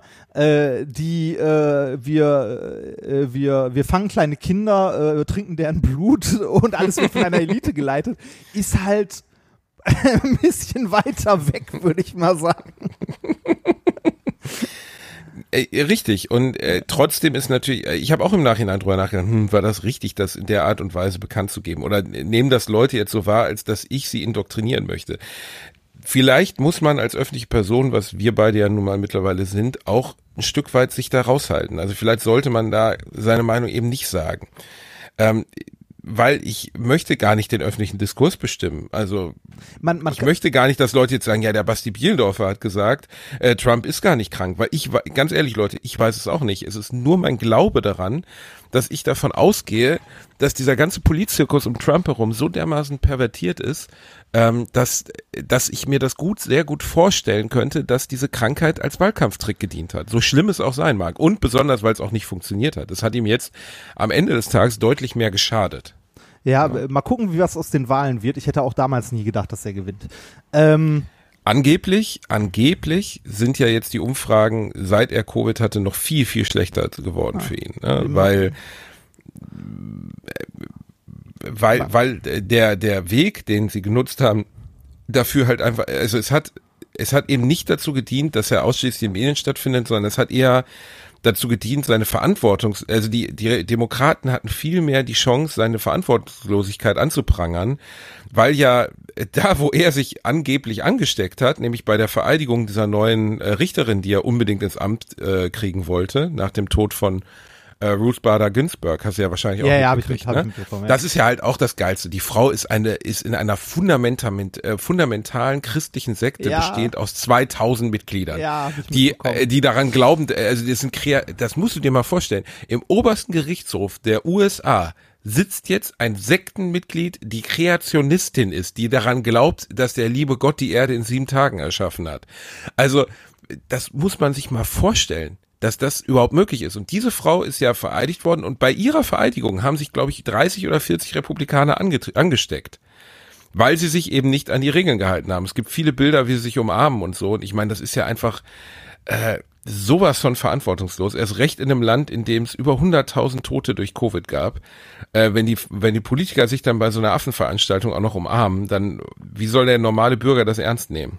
Ja, das, äh, ja, äh, also die, die, diese- dieser gesamte Zirkus um Trump da, also da kann man eigentlich nur noch den Kopf schütteln, durchgehend. Also die, diese, diese ganze Wahl, also dieses ganze Theater vor der Wahl ist so eine Farce, das ist, also da, da weiß man nicht, also äh, äh, alleine wenn man sich anguckt, wer dort zur Wahl steht, ne? Du hast die Wahl, die durchgeknallte äh, Orange, ne, der, der, der wirklich durch Ja. ist, oder äh, äh, den äh, Kandidaten, bei dem du dir nicht sicher sein kannst, ob der die, äh, die Wahlperiode noch überlebt. Ne? Ist, also, Ja, aber dafür gibt's ja eine nette Vizepräsidentin. Das muss man den Amerikanern ja lassen. Äh, die haben ja immer äh, ein Ass im Ärmel. Also ich meine, damals, als Kennedy erschossen wurde, wurde ja, mein Gott, wie heißt er denn? Wer ist Kennedy aufgefolgt? Reinhard, bitte, rette das weiß mich. ich. Ja, Das weiß, wie, was weiß ich? Was- der was ist doch noch ich? im Flug. Jedenfalls der Vizepräsident damals, als Kennedy in Dallas erschossen wurde, ist der Vizepräsident noch im Flugzeug. Der befand sich im Flugzeug zu dem Zeitpunkt des, des Todes von Kennedy, ist dort noch vereidigt worden. Johnson. Das kann Johnson, ja, genau, Johnson. Äh, der, der ist im, im Flugzeug noch vereidigt worden. Also äh, die USA dürfen ja nicht ungeführt bleiben, außer die letzten vier Jahre. Aber sonst dürfen die nicht ungeführt bleiben. Ja, Und äh, da sind die ja sehr, sehr verbissen, die Amis. Ja, aber das, also das, dieser ganze Medienzirkus, der da drumrum gemacht wird, äh, da, da geht's ja wirklich nur um Personen, also nur um Image und nicht um Inhalt. Ähm, also alleine, also alleine, dass da, äh, dass da die, äh, also der Inbegriff zwei alte weiße Männer jetzt, also ne, so- sowohl als, also äh, nicht als als sachliches Konstrukt, sondern so als ne, das wofür Als das das, Konstrukt. das wofür das steht und das, was es in Realität ist, wenn man sich die Bilder anguckt. Also, das ist Wahnsinn. Wie, wie sollen denn, wie soll denn einer von den beiden, egal welcher von beiden, irgendwie wirklich die breite Bevölkerung vertreten? In irgendeiner Form. Keine Ahnung, äh, müssen sie, also äh, Äh, ich finde es insgesamt, ich finde es insgesamt immer schwierig, wenn Staatenlenker in einem Alter sind, dass sie die Auswirkungen ihrer eigenen Taten nicht mehr erleben werden. Ja. Also, ne, das war bei Adenauer am Ende. Adenauer hat ja, glaube ich, mit, ist mit 84, 85 abgedankt. Der hat ja immer noch ikonografischen Status bei den Deutschen. Ich glaube, er hat auch wirklich nach dem Krieg viel Gutes getan. Also er hat viele kluge und richtige Entscheidungen getroffen war sicherlich auch ein Betonkopf und ein Egomane, was man so in Biografien liest, aber trotzdem der Vater, also im Ende, am Endeffekt der Kanzler und der Vater der Bundesrepublik, ne? Aber der ist halt auch uralt gewesen am Ende. Also selbst Ja. wo, es gibt ja dieses Ich bin ein Berliner mit Kennedy, da steht ja auch Adenauer hinter ihm und du denkst so, weißt du, da steht der junge 40-jährige, ja, der war ja damals dann schon Präsident, nicht mehr Senator, da steht der 40, 42-jährige Kennedy und dahinter steht dieser 84-jährige, der aussieht, als wenn er ein Indianerhäuptling wäre. Also es ist, ähm, ich finde es insgesamt schwierig, wenn so alte Menschen in Ämter geraten, wo sie nun mal die Zukunft der Zivilisation oder die, Zukunft der Zivilisation mit entscheiden und sie definitiv nicht mehr miterleben werden. Also ja. auch, auch, äh, ob es jetzt Sleepy Joe oder auch Trump ist, in zehn Jahren spielen die beide keine Rolle mehr. Ne? Und das, aber es sagt ja auch viel über die Demokraten aus, dass sie offensichtlich niemand anderen haben, den sie gegen ihn antreten lassen können. Ich meine, sie haben ja einen, einen Vorauswahlprozess geleitet, der sowieso schon völlig abstrus war. Mit wie viel, mit, glaube ich, 20 Bewerbern sind sie gestartet. Also viele, äh, viele von den äh, von den Demokraten äh, hätten sich ja auch, also zumindest so aus der Bevölkerung, wenn man das mitbekommt, äh, zumindest das, was wir in den Medien hier davon mitbekommen, äh, hätten sich ja auch Bernie Sanders gewünscht. Ja, auch, aber der, der, ist auch ein Alter, also auch, Der ist auch ein, uralt, aber zumindest irgendwie progressiv. Auf der anderen Seite wird dem natürlich vorgeworfen, er wäre Sozialist. Ne? Und äh, Ja. das ist das absolute, der absolute Todesbegriff bei den Amis. Als Sozialist bist du sofort immer raus. Aber wenn nur der geringste Vermu die Vermutung des Sozialismus oder Kommunismus im Raum steht, hast du sowieso keine Chance mehr. Ja. Und bei Bernie Sanders, der war, glaube ich, einfach für die das ist ja das Interessante, dass selbst ein Biden aus unserer europäischen Sicht immer noch unfassbar konservativ ist. Ja. also Ja, ja. das ist ja kein progressiver Politiker. Der ist nur im Verhältnis zur Orange ist der immer noch. Zumindest kannst du dir vorzeigen, muss sich nicht schämen bei Familienfesten. Der andere, das ist ja der verrückte einfach ganz, Onkel. Ich, ich bin mir auch gar nicht so sicher, ob das so gut ist. Jetzt zum Beispiel, wenn Zeit, Zeitungen wie die Times oder so äh, empfehlen, ihn nicht zu wählen. Weil ich glaube, dass sowas eher dazu führt, dass die Leute in so eine Art Reaktanz fallen und sagen, ich lasse mir doch jetzt nicht von den Medien, also weil es gab ja jetzt viele amerikanische Zeitungen, die empfohlen haben, auf keinen Fall Trump zu wählen. Ja, ja, ja, das ist halt Schwierig. Ja, in, in jeglicher Hinsicht. Das äh, ich, ich wollte auch noch mal was dazu sagen zu, äh, zu öffentlichen Personen, äh, die auch mal Quatsch erzählen. Ne? Das, äh, das sind nicht nur öffentliche Personen, das ist jede Person. Nur von öffentlichen Personen oder zum Beispiel von uns auch gibt es sehr viel Zeit, die wir in Mikrofone reden. Ja, Ne? als Das- Podcaster noch tödlicher. Ja, das ist also, äh, ne, ich meine, ich mache mit dem Nikolas seit, ich glaube, fast acht Jahren mittlerweile methodisch inkorrekt und rede alle zwei Wochen äh, drei bis vier Stunden in ein Mikrofon. Wenn man sich den ganzen Scheiß durchhört, habe ich garantiert auch mal Quatsch erzählt. Äh, ne, also Du, Reini? mit, Nein, mit hör ja auf. doch mit äh, mit äh, an Sicherheit grenzender Wahrscheinlichkeit. So die die Folgen, äh, auch unsere Podcast-Folgen so, so kurz vor Beginn der Pandemie sind garantiert auch nicht gut gealtert. Die sind nicht gut gealtert. Ich habe von meinem wundervollen Festivalsommer erzählt, Ja. dass sehr ich mich auf Festivals freue. Ja. Ähm, weil die Community ist sehr lustig. Manche Leute hören ja unsere Folgen im Nachhinein, also entdecken uns jetzt erst und hören uns jetzt sukzessive von Anfang an durch. Und dann schreiben Ja. immer wieder Leute, hab gerade Folge 67 gehört, in der du von deinem geilen Festivalsommer erzählst. Dazu sage ich nur eins. Haha. Ja, ja leck mich doch. Ich meine, natürlich ist man, äh, der alte Satz, im Nachhinein ist man immer schlauer, der gilt halt für alles im Leben. Ja, ja. Das Aber äh, trotzdem kann man ja keine Demokratie vor die Wand fahren oder mal auf Verdacht einen Präsidenten wählen. So, also das, was jetzt, ah, es ist alles so schwierig. Komm- Rani. kommen wir Und zu- auch in Deutschland. Wollen wir zu was Heiterem ja, was kommen? was erfreulicheres bitte. Wir, wir sind wir sind ein bisschen abgedriftet in Melancholie. Das Buch ist diese Woche veröffentlicht worden, also hier die ah, große Pause. viel Gerummel, ne? Ähm, ja, ja, also was heißt viel Rummel, aber halt ähm, viel, äh, also äh, natürlich Interviews, die das Buch umgeben. Äh, nächste Woche bin ich bei der Riverboat Talkshow. Im November bin ich bei der NDR Talkshow. Also ich werde ähm, halt natürlich Werbung für das Buch machen. Und was mich besonders freut bisher ist, ähm, dass wirklich die Rückmeldung fast ausschließlich positiv ist. Also Das es haben jetzt wirklich schon sehr viele Leute geschrieben und ähm, wobei- Ich, ich habe eine Amazon. Ja, du hast eine habe sie Einstern auch Amazon. gelesen. Ich Da kriegt der Spaß aber besondere Löcher. Zu dieser Dame muss man dazu erwähnen, dass die bedauerlicherweise nicht alle Zacken an der Krone hat. Ich- ich nicht, weil die mich schlecht findet, sondern weil die mir vorher geschrieben hat. Die hat mir vorher eine E-Mail geschrieben, bevor sie diese, diese Bewertung nicht nur bei Amazon, sondern auf jedem Portal über Bücher abgelassen hat. Bei vorablesen.de, bei thalia.de, bei meiersche.de, bei bücher.de. Sie steht überall drin. Ähm, was auch nicht schlimm ist. Aber diese Dame hat mir vorher eine E-Mail geschrieben und Kritik ist immer total okay. Ne? Überhaupt kein Problem.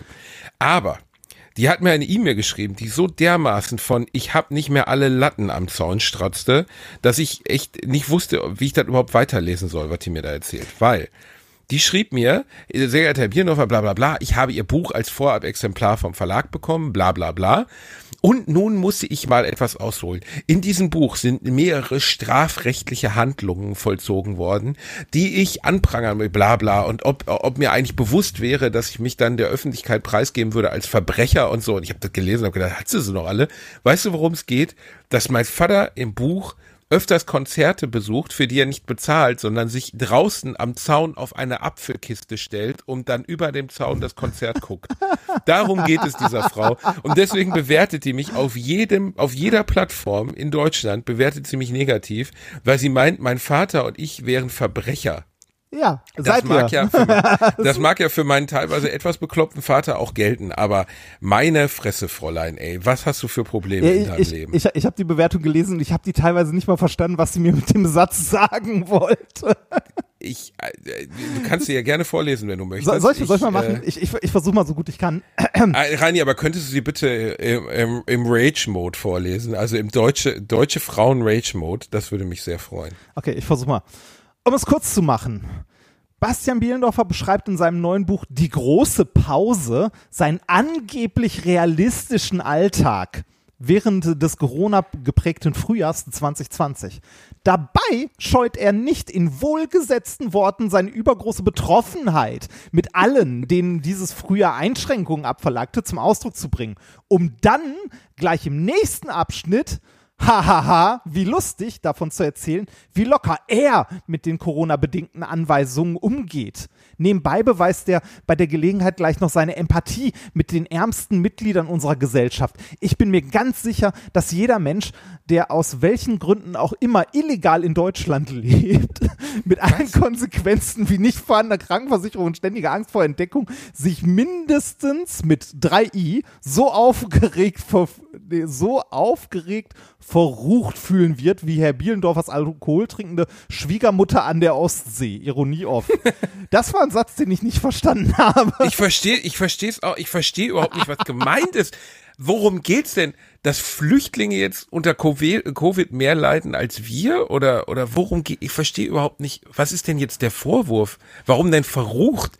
Meine Fresse, ey, ich, ich kann es nicht nachvollziehen. Auf der anderen Seite, jedem seine Meinung, jeder, es gibt den schönen alten Satz, ähm, nee, wie geht der nochmal? Jeder hat ein Arschloch. Nee, weiß nicht mehr. Ich weiß, also jeder ist ein Arschloch zusammengefasst. Ich weiß nicht mehr, wie der Spruch geht. Ist aber auch egal. Von mir aus, ich weiß nicht, was sie kritisiert. Ähm, ich glaube, sie hat das Buch auch nicht wirklich verstanden und äh, dass die Kritiken, und ich meinte jetzt nicht nur Amazon-Kritiken, sondern das ist ja am Ende des Tages tauchen da immer so viele Ja, ja, Scheißkritiken ja, auf, das ist auch scheißegal. Aber ähm, dass die Rückmeldung der Leute, also was ihr mir über, ich lese alles, was ihr mir über Instagram schreibt, was ihr mir über Facebook schreibt, Twitter schreibt, so einhellig positiv ist, das freut mich ganz persönlich, weil das Buch so ein Herzensprojekt war und es ja auch sehr privat geworden ist. Und äh, dass weder die Leute, also niemand hat bisher das Ende des Buches gespoilert im Internet. Und ähm, ich fand die, die Rückmeldung einfach jedes Mal sehr berührend. Also es hat mich einfach gefreut, so dass, dass den Leuten, dass diese, was ich geplant habe, als ich das Buch geschrieben habe, nämlich eine Mischung aus Ernst und Traurig oder Komik und Tragik, wenn man so möchte, dass das funktioniert hat und Ja. äh, dass es bei den Leuten angekommen ist. Ich möchte noch und sogar ein- du hast ja auch was gesagt. Ja, äh, ich möchte noch einen letzten, letzten Satz vorlesen. Ansonsten kann ich nur hoffen, dass, dass dieses Machwerk, was hat sich eigentlich der renommierte Gräfe und Unzer Verlag dabei gedacht, so einen Mist zu veröffentlichen? War das Lektorat im Urlaub? Der renommierte, Ja. Der renommierte Gräfe und Unzer Verlag, den ich, also habe ich vorher, ich bin halt auch nicht so in der literarischen Welt unterwegs, äh, ne, ist halt ein, ein großer Verlag, der sonst immer nur Gedichtbände auf rosa Klopapier mit Goldkante druckt, aber Das steht da jetzt nicht, oder? Nein, das steht da nicht, natürlich nicht. So, aber nein, nein, das ist Ja. äh, äh, ja. Ich habe es auch nicht verstanden. Naja, ich Man fand es, ich fand es sehr unterhaltsam. Das freut mich, Rani Bär. Über Weißt du, was mich diese Woche auch berührt hat? Was denn? Ähm, ähm, Ich hätte jetzt gesagt, habe- der, der alte Mann an der Straßenecke, aber oh, oh, Kremford. Nein, ich habe äh, eine, eine Nachricht bekommen von einem unserer Hörer, ah, der, Ja. die ich dir auch weitergeleitet habe, der in einem Kinderhospiz arbeitet. ja, Und ähm, das hat mich echt erstens extrem gefreut, aber es hat mich auch verdammt bewegt. ja, mich ähm, auch. An, äh, aus, aus diesem Anlass einmal ganz kurz schöne Grüße an Lisa, Johannes, Philipp, Tina, Daniel, Daniela, Markus, Julia und Moni. Genau. Ganz liebe Grüße an euch, ihr Süßen. Ähm, ja, äh, uns freut's, dass ihr uns hört. Ähm, dass äh, er hat, er hat halt einfach beschrieben, dass er dort arbeitet. Ich muss hier keinem unserer Hörer erklären, was ein Kinderhospiz ist und dass die äh, zum Beispiel jede Woche unsere neue Folge über die Stereoanlage in alle Zimmer laufen lassen und dass das sehr viel Freude und sehr viel Lachen und Ja. sehr viel gute Laune bei den Leuten erzeugt. Und das, Das- ist ehrlich gesagt so eine Rückmeldung, wo man wenn man so einen Quatsch macht, den wir nun mal tun, ähm, äh, das berührt einen. Ja, das, hat freut einen, aber man muss berührt. auch trotzdem schlucken dabei, ne? Ja. Und das äh, und jetzt schreiben wieder Leute, ja, warum ist das denn bei denen jetzt was Besonderes? Nein, ist es nicht. Also natürlich äh, wertschätze ich alle Hörer, die wir haben und freue mich über alle, die uns hören, aber trotzdem ist es schon der Gedanke, dass, dass man mit dem, was man tut, und das, was wir hier tun, ist nur wirklich einfach nur zwei Bekloppte reden Scheiß, dass man ähm, an einen solchen Ort, den ich ja in meinem familiären Leben auch schon erlebt habe, ähm, dass man da, weiß ich nicht, dass man da Lachen hinbringt, das ist einfach ein wahnsinnig schöner Gedanke. Und der, danke für, schön für die E-Mail, die hat mich sehr berührt und sehr gefreut. Ja, mich auch. Also ich habe das auch äh, gelesen und hatte eine Träne im Auge. Ach, Heini. Ja. Du hast diese Woche ja auch mal wieder ein wenig Fernsehen geschaut für uns. Das klingt geil, ne? Das so, als wäre Carell und du wärst. Nein, und du hast eben gesagt, du hast irgendwas geguckt, was so, dir gefallen ja, hat, äh, was mir ja, auch ja. gefallen würde. Ja, äh, vielleicht. Ich habe einen Film geguckt ähm, auf, äh, auf Amazon Prime. Ähm, Hast du die Goonies zu Ende geguckt? ja, ich habe die Goonies zu Ende geguckt, aber darüber will ich nicht reden, weil dann werden wieder Leute sauer. Ähm, das, äh, ich habe ähm, Hat er dir nicht gefallen, jetzt auch im Abschluss nicht? ich habe einen anderen Film gesehen. Nein. Ich hasse dich, Remford. Ernsthaft? Du fandst die Goonies Äh, nicht der, gut? Der Film, also äh, auch wenn ich jetzt Hass auf mich ziehe, wenn man den nicht als Kind gesehen hat und den heute objektiv einfach als Film sich anguckt, ist der scheiße. So, Punkt. Oh, boah. Oh Gott. Hallo, wo Slonch sich am Ende opfert, ist immer noch eine der schönsten Szenen. Das berührt mich mehr als Schindlers Liste. Boah. Oh, ich muss den Fels halten. Nee, der Film ist einfach kacke. So, Das war übrigens ein Bodybuilder, der äh, drei Jahre später an dem Missbrauch von, äh, wie heißt das nochmal, ähm, Steroiden gestorben ah, schön. Das, äh, er sah aber nicht Gesicht, wirklich, er sah nicht wirklich, ja, daher das Gesicht. Nein, nein, er sah, er sah nicht wirklich so aus. Aber er hat irgendwie, hat er nicht gut überlebt. Ah, ähm, nee, den, den meinte ich Ah. nicht. Ich habe Ah, äh, ich habe ähm, äh, bei äh, Amazon Prime gibt's ja gerade, also immer häufiger mal so für 90 Cent Filme zu leihen. Übrigens aktuell auch, ich weiß nicht, hatte ich dir den als äh, Blu-ray geschickt, The Gentleman? Den hast du mir als Blu-ray geschickt. Ich Hast habe ihn noch nicht gesehen. Du solltest ihn gucken und wer ihn äh, sonst von unseren Hörern noch nicht gesehen hat, den gibt's gerade für 90 Cent bei Amazon zu leihen. Ähm, Kurze Guckempfehlung auch bei Amazon Prime im Moment zur Gratisverfügung. Äh, der Film heißt Upgrade und Ah, geht um den hab ich einen. noch nicht gesehen. Äh, Wollte ich noch Den gucken. kannst du dir echt mal angucken. Der ist jetzt kein krasses Meisterwerk, aber es geht um einen Typen, der im Rollstuhl sitzt und der sich über eine KI, die in seinen Rücken ein implantiert wird, zu so einer Art Supermensch wird. ah, so ein bisschen um 6 erst Millionen um- Dollar Mann, die neue Variante. Ein bisschen wie sechs Millionen. Das ist jetzt nicht die kreativste Idee der Ja. Welt, aber der Film hat mich dahingehend begeistert. Erstens ist es irgendwie ein bisschen independent, obwohl er gut aussieht. Also ich kannte keinen der Darsteller, muss ich zugeben. Ähm, also keine große Hollywood-Produktion und er traut sich auch gegen Ende ähm, was, was sich sehr, sehr wenige Filme trauen. Und äh, das fand ich echt gut. Hm. Äh, Upgrade gibt's umsonst, könnt ihr euch mal anschauen. Ähm, äh, genau, den Film, den ich aber eigentlich dir empfehlen wollte, war ähm, I, Tonya. Ei, Tonja, natürlich gesehen, Reinhard. Hast du mein gesehen? Gott. Ach, schön. Ja, hallo, die Mutter hat den äh, Oscar für die besten Haupt äh, Nebendarstellerin bekommen. Natürlich habe ich ihn gesehen. Der ist allerdings auch wirklich nicht schlecht. Der erzählt die Geschichte von Tonja Harding und äh, Nancy Kerrigan. Nee, Nancy Kerrigan. Nancy Kerrigan, ja, Nancy Kerrigan. Ja. Nicht, dass wir das jetzt mit dem Starcraft, mit der Starcraft-Bösewichtin verwechseln, aber ich glaube, sie hieß Nancy. Sonja Harding. Äh, kurz Kerrigan, ne? Wikipedia. Äh, Eiskunstlaufkarriere. Attent Nancy Kerrigan, ja. Nancy King. Jedenfalls geht's um in der Geschichte darum, dass äh, die das heranstrebende Eislaufkunststernchen Tonja Harding, das aus einer sogenannten White Trash Familie kommt, also aus einem armen amerikanischen äh, Background, die so in so Wohnwagensiedlungen aufwachsen, ähm, es schafft auf die ganz große Bühne der der ähm, Schlittschuhlauferei, nennt man das so, Eiskunstlauf Ja. und und die, die große äh, Bühne die, des, ja. die dann in, im Rückblick, sogar interessanterweise in dem Film als, als selbst erzählter Rückblick davon erzählt, wie sie ihrer äh, größten Konkurrentin Nancy Kerrigan, so dem All-American Dream Girl, die Beine brechen lässt hinter den Kulissen, was wirklich 93, 94 passiert ist. Einer der größten Skandale der, der Sportgeschichte. Ja. Das, äh, aber die ist also die ist gut erzählt, die äh, Geschichte, finde ich. Also äh, auch witzig erzählt zum Großteil. Mhm. Ähm, und man hat trotzdem ein bisschen Mitleid mit ihr. Man hat Mitleid mit ihr, weil sie ein, ein tragischer Charakter ist. Ja. Und äh, weil sie äh, alles andere als grundsätzlich unsympathisch ist. Man kann, also es geht ja am Ende um Leistungssport. Ja. Und Leistungssport ist äh, eigentlich immer grausam, weil da treten Menschen nun mal mit unterschiedlichen körperlichen Bedingungen gegeneinander an.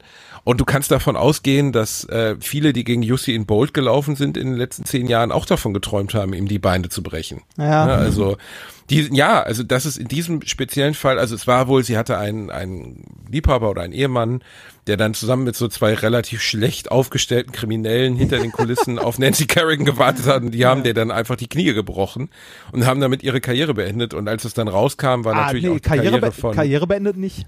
Also von Nancy Ist sie Kerrigan. zurückgekehrt? Ja, äh, ne? Nancy. Kerrigan konnte halt an der, ich weiß nicht, das war äh, eine Meisterschaft, die, da konnte dann äh, Nancy Kerrigan nicht weiter teilnehmen, weil halt Kniescheibe äh, zerhämmert. Die hat Tonja Harding dann gewonnen, wurde aber später aberkannt und äh, äh, später, also äh, ich weiß nicht, wie schwer die Verletzung war, weil sieben Wochen äh, danach waren die Olympischen Spiele von Lillehammer und da ist Nancy Kerrigan, glaube ich, ähm, zweite, ich glaube, die hat Silber, Silber gewonnen war es. Ich habe den Film gestern Okay, noch gesehen. dann hat sie sich ja, ja. also, das habe ich jetzt nicht mehr auf dem Schirm, aber auf jeden Fall haben sie sie für diesen Wettkampf ausgeschaltet Ja. und es kam nachher alles raus und hat die Karriere von Tonya Harding war definitiv beendet dadurch dann. Ähm, die ist ja nicht zurückgekehrt, die ist dann so in Trash, amerikanischen Trash-Formaten aufgetaucht danach, bedauerlicherweise. Und sie lebt heute noch, aber hatte wohl auch ein Alkoholproblem und jedenfalls ist der Film erzählt es wirklich gut. Und nach meiner Berührung mit Eiskunstlauf, die ich mal hatte durch eine Fernsehshow, wo ich eine deutsche Meisterin im Eiskunstlauf kennengelernt habe, die wahnsinnig nett war, kann ich mir das sogar vorstellen. Also was dazu führt, dass sowas passiert. Weil die erzählte mir auch von ihrem, also die ist deutsche Meisterin im Eis, Eiskunstlauf und erzählte mir davon, wie viel sie trainiert. Natürlich, äh, ich will dieser Frau jetzt nicht unterstellen, dass sie irgendjemandem die Beine brechen würde, nicht falsch verstehen, Ja. sondern einfach nur, wie unfassbar viel diese Frau für ihren Traum investiert, Meisterin zu werden und wie unbefriedigend das dann am Ende ist und was für ein unfassbar harter Kampf das ist. Da habe ich schon gedacht, alter Rainer, du und ich, ne, wir schaffen es noch nicht mal dreimal in der Woche laufen zu gehen. Die geht jeden Tag acht, neun Stunden aufs Eis, um diesem Traum zu folgen, über Jahre, seit sie ein kleines Kind war. Ähm, das ist schon, das, also ich glaube, die Sport, Profisportbranche ist eine der grausamsten Branchen, in denen man überhaupt unterwegs sein kann. Selbst, und das muss man, darf man auch nie vergessen, selbst als Fußballer, die ja immer so gescholten werden, dass sie so wahnsinnig reich sind, ja, sind sie. Wenn du in der ersten Bundesliga spielst und halbwegs ordentlich ablieferst, dann hast du, wenn du klug investierst, ausgesorgt. Aber du bist auch, und das haben ja viele, die dann ausgestiegen sind oder die unter psychischen Problemen, es gab doch auch mal den Schalke-Spieler, der Name fällt mir jetzt gerade nicht ein, ähm, der auch mit psychischen Problemen aufgehört hat. Oder ich meine, über den, äh, wie heißt er denn, äh, der Torwart, der von den Zug gesprungen Achso, ist, der ja, ja, ja, ich, depressiv. ich weiß. Fällt mir jetzt, ah, wie heißt er denn, mein Gott? ähm, Ah, Ich bin im Fußball so wenig drin. Äh, der sich, äh, äh, Enke, Robert Enke, Robert Ah, Enke. Ja. Robert Enke hat sich ja das Leben genommen. Der war ja abseits des Leistungsdrucks auch nervös, äh, ne, äh, depressiv. Depressiv und so, ja. Da ändert dann auch der Leitungssport nichts dran, aber er multipliziert es natürlich durch diesen unfassbaren Druck, der auf diesen Leuten. Weil wenn du als Fußballer beispielsweise nicht ablieferst, bist du weg. Ja, ja. So, ne? Und, äh, weg. Und äh, diese Spirale, die sich ergibt eines Fußballers, der immer tiefer fällt. Ich habe letztens von Sanjan, San, San, der kriege ich nicht mehr zusammen, wie der hieß, weil ich kenne mich mit Fußball wirklich nicht aus. Aber zum Beispiel Götze ist ja das beste Beispiel. Der hat, 2000, der hat uns damals zum Weltmeister geschossen. Jetzt hat er gerade einen Vertrag beim TSV Einhofen unterschrieben, der jetzt kein schlechter Verein ist. Mhm. Aber Mario Götze ist so ein relativ merkbares Beispiel dafür, wie eine Fußballerkarriere auch in die Negativrichtung fahren in, kann. Äh, in meinem äh, in meinem Abiturjahrgang hatten wir einen, also ich bin ja in Stoppenberg zur Schule gegangen, direkt an der Grenze zu Gelsenkirchen. Äh, ich hatte einen äh, Kollegen in der Stufe, der hat äh, in der Jugend von Schalke gespielt, in der U18 gespielt und hat dann direkt nach dem Abi tatsächlich, glaube ich, sogar eine Saison erste Bundesliga für Schalke gespielt. Exakt eine Saison. Danach war er weg und die Karriere vorbei. Krass, ne? ne? Er, hat also, nicht, er hat nicht, er hat keine Leistung gebracht. Genau, dann hat er in dem Jahr sicherlich seine 400.000, 500.000 Euro verdient aber ähm, oder vielleicht auch mehr oder auch weniger. Wahrscheinlich eher weniger, weil aus der eigenen Jugend. Äh, stimmt, aus der eigenen Jugend, dann mit, äh, mit irgendwelchen Verträgen gefesselt. Aber der Druck, der auf diesen jungen Leuten herrscht, äh, und das muss ich ja vorstellen, das sind ja manchmal Jungs von 15, 16, 17 ja, Jahren. Ja, klar. Fangen früh ähm, an und so, ne? Das dass die sich nicht normal entwickeln. Ähm, oder guck dir mal, in welchem Alter manche Leute dann in Rente gehen. Hier Florian äh, Hambüchen, den ich auch schon kennengelernt habe, der wirklich ein netter Kerl ist ich will jetzt nichts falsch unterstellen, ich weiß es nicht 100 pro, aber soweit ich mich erinnere, hat er sich auch vom Leistungssport zurückgezogen. Ähm, der hat mit zwölf Jahren, hat er schon angefangen, irgendwie an der, an der Reckstange zu turnen und so, also ja. richtig professionell, ne? Und das ist ja erstens eine Belastung für den Körper, aber auch für den Geist. Also ich bin immer dankbar, dass ich, ehrlich gesagt, sowas wirklich nie, wäre auch nie zur Diskussion gestellt, weil ich nun mal, äh, ich habe jetzt einen Personal Trainer, Reini. Ernsthaft? Ja. Was? ja. Was? Ich habe ein Personal. Ja. Was? Eine Firma, mit der ich arbeite. Wurst hast ein Personal? ja. Und der Typ ist der Hammer. Das ist, ist ja schon ein bisschen unfair jetzt, ne, für unsere, für unsere Lauf-Challenge und so. Tja, Rainer, du hast doch das Geld. du kannst beruhigt sein. Bisher hat dieser Personal Trainer noch, also, du, er hat mir also, schon. Du, du, du, sag mal so, du weißt, was passiert, wenn du, äh, wenn du kurz vor, äh, vor den 21 Kilometern bist dann ist ein, dann ist ein schlecht gekleideter, schlechter Gangster, steht dann am Rand, holt einen Totschläger raus und dann kannst, du dich von deinen, dann kannst du dich von deinen Knien verabschieden. Das ist ein geiler Gedanke. Ich laufe und dann kommt da so ein Bulgare mit einem Zahn. Weißt du, so, ja. Das ist, das ist von Reinhard Remford. Ah, ah, ah.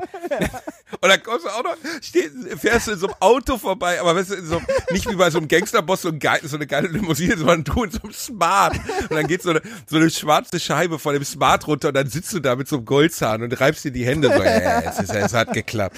Reini, du kannst beruhigt sein. Erstens, weil mir mein sehr sympathischer Trainer Yannick ähm, innerhalb weniger Minuten davon abriet, jemals wieder zu laufen.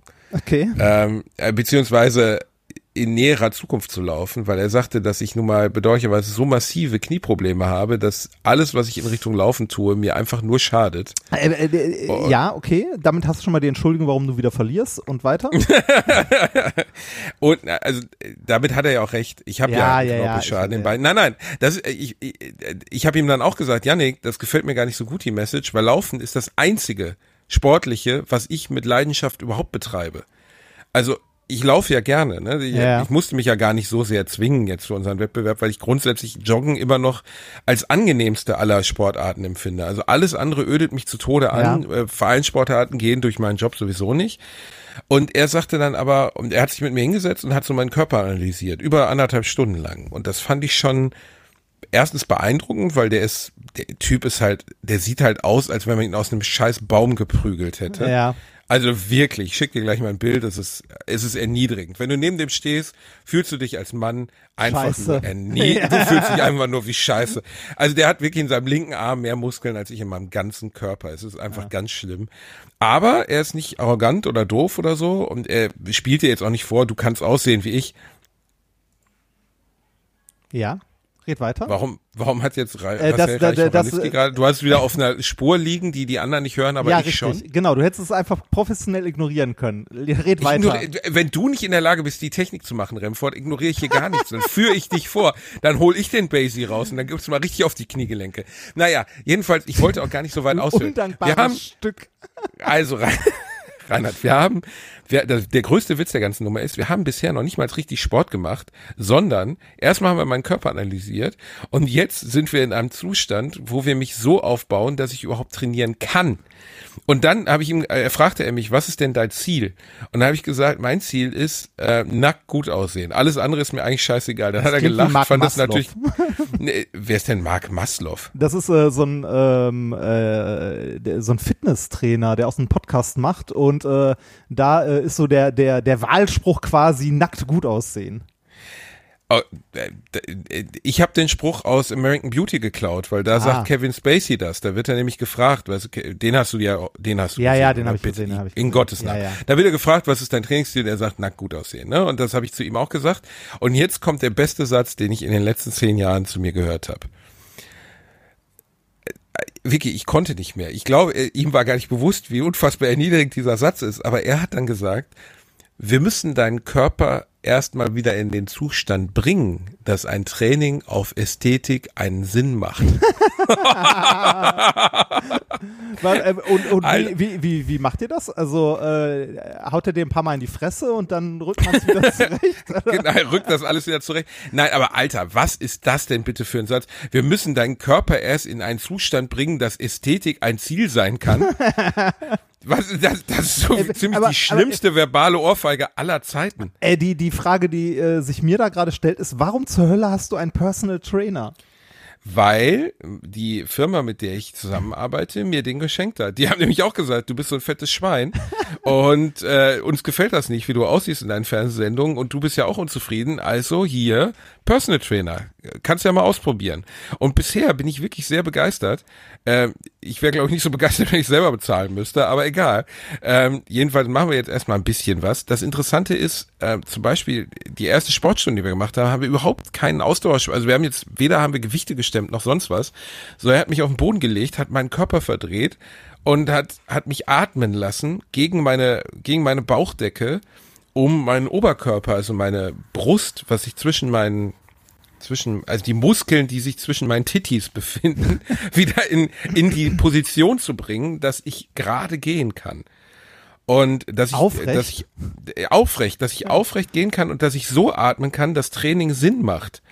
Und dann habe hab ich geguckt, okay, ich habe auch erst ein bisschen mit der Nase gerümpft. Ich konnte danach aber das erste Mal seit sehr langer Zeit richtig tief durchatmen. Ah. Und äh, ich habe am Rücken eine lange Narbe aus meiner Kindheit, wo ich mal operiert worden bin. Und er hat mich, glaube ich, nach einer Viertelstunde Gespräch, ohne meinen Körper angeguckt zu haben, nur weil er auf meine, meine Haltung geschaut hat, hat er mich gefragt, ob ich eine Narbe am Rücken habe. Und das fand ich schon sehr beachtlich so. Und er hat er, hat er recht mit gehabt. Ist das ne? Sportwissenschaftler oder sowas? Also der hat auch Sportwissenschaften studiert, also der ist schon clever und gut und macht das auch wirklich gut. Er Ist auch witzig. Der hat halt so ein paar herrliche Manierismen, dass er zum Beispiel wirklich jeden zweiten Satz mit macht es Sinn beendet. Also er sagt dann sowas wie, erst wenn wir deinen Oberkörper wieder in einen Zustand gebracht haben, in dem wir auf Ästhetik trainieren können, können wir auch äh, gemeinsam zum Beispiel mit Gewichten arbeiten. Macht das Sinn? Und er macht, sagt es aber so oft, dass ich beim fünften Mal irgendwann sagte, nein. Und er so, warum? Und ich sage, ich wollte nur gucken, ob du zuhörst. Er halt immer, Ja, er, er nennt mich auch mein Bester immer, mein Bester. Ich, ich genieße das sehr. Er ist, äh, es, ist, es ist natürlich eine etwas kumpelhafte Attitüde, aber der Typ an sich ist angenehm. Ähm, ich fühle mich neben ihm trotzdem beschissen, weil er sieht einfach unfassbar gut aus. Ähm, aber gucken wir mal, ob der aus dem alten Basti noch ein bisschen was rausholen kann. Aus, aus der alten Fetti-Hülle noch mal ein bisschen was rausschälen können. ich, ich bin äh, ich bin sehr gespannt. Dann wirst äh, dann wirst du ja echt mal ein ernstzunehmender Gegner. Ich bin gegen dich, Remford, weil du kleiner Wichser mit deinem Laufbahn. Als hättest du irgendwas getan. Irgendwas Nein, habe ich seit nicht. wir. Habe ich nicht. Ähm, ich, äh, ich, ich möchte dich, ähm, äh, wir sind schon lange dabei, aber ich möchte dich trotzdem noch ein anderes Thema gleich kurz ansprechen und dich mit äh, unnützem Wissen äh, über Videospiele ähm, füttern. Weil dich das, Das bestimmt auch noch erfreut. rein, Bär? Ja, und Okay. zwar ähm, äh, die äh, äh, StarCraft, ne? Die äh, Ja. Sarah äh, Kerrigan Kerrigan? Ja. ist nach Nancy Kerrigan benannt. Ach, hör auf. Nein, ernsthaft. Hast du das gerade gegoogelt? Ja, Wirklich? nee, ich habe es zufällig im Wikipedia-Artikel gesehen und dann äh, gerade einen GameStar-Artikel dazu gefunden. Und zwar, äh, weil die äh, während der Entwicklung von StarCraft war der äh, härteste Konkurrent ähm, Command Conquer Alarmstufe Rot und da ist die Elite-Geheimagentin Tanja. Ach, die kenne ich sogar, die Russe, ne? Ja, die mit einem, einem Schuss töten kann. Wie? Und dann haben sie sich überlegt, dass sie die andere Kerrigan nennen. Ja. Wie absurd ist das? Ja, aber, denn? aber äh, also zumindest einem Interview nach ähm, mit, äh, mit einem der Macher äh, ist das tatsächlich so. Ich habe StarCraft 2 ja leider nie durchgespielt, aber StarCraft 1 erzählt, für die, die es nie gespielt haben, ist ein Echtzeitstrategiespiel, erzählt von drei Parteien, den Protoss, den Zerg und den Terranern. Und äh, Kerrigan ist eigentlich eine der stolzen Soldatinnen der, Kera äh, der Terraner, die dann von den Zerg assimiliert wird und zu deren Königin wird. Also die bauen die in so ein Ei ein und dann wird sie deren, wird sie so eine Art Brutopfer wie bei Alien. Und die ist dann der Hauptbösewicht der ganzen Veranstaltung. Zumindest in der, im ersten Teil und ich glaube im zweiten auch. Den zweiten habe ich auch nie durchgespielt. Im, ich habe ihn letztens nochmal angefangen und es ging mir wahnsinnig auf die Eier, dass äh, man so nah dran ist. Ah. Also der, der äh, Ausschnitt des Bildes ging mir, au- ich weiß, warum der so gewählt ist, nämlich wegen E-Sport, also damit die Leute gegeneinander spielen können und damit alle den gleichen Bildausschnitt haben und dass man nicht rauszoomen kann und so, weil StarCraft 2 wurde ja ganz klar auf E-Sport getrimmt. Ja, ja. Aber ja, das nervt mich. Ich spiele gerade wieder Baldur's Gate 2 durch. Echt? Was ich nie getan habe während meiner Schulzeit, weil ich da nie den Durchhaltewillen hatte. Und Hatte- jetzt habe ich mich mal hingesetzt. Hatte ich bei Starcraft, äh, Starcraft sag ich schon, bei ähm, Baldur's Gate tatsächlich auch nicht, weil mir dieses äh, Management einer kompletten Gruppe auf den Sack ging. So, und äh, du, du hast halt, äh, wenn du äh, Baldur's Gate spielst, tatsächlich, ne, du liest sehr viel. Du liest sehr viel, das stimmt. Aber was mir gut gefällt persönlich dran, ist, dass du, ähm, äh, dass, dass die Gruppe ja miteinander interagiert. Und das ist in der Spielgeschichte wirklich selten so gut umgesetzt worden. Also die Charaktere verlieben sich ja sogar ineinander, wenn sie in deiner Party sind, teilweise. Und führen Liebschaften. Und es gibt Charaktere, die nicht gemeinsam in einer Gruppe geführt werden können. Auch das ist total gut erzählt. Also ich finde, äh, da an die Qualität, die sie da abgeliefert haben, sind sie eigentlich nie wieder rangekommen. Das ist wirklich richtig gut. Ähm, Baldur's Gate 3 äh, hat richtig gute Bewertungen, 94 Prozent. So im Schnitt. Ist, ja, aber ist jetzt Early Access. nee, ist am gerade, 6. Ne? Oktober erschienen, vor vier Tagen.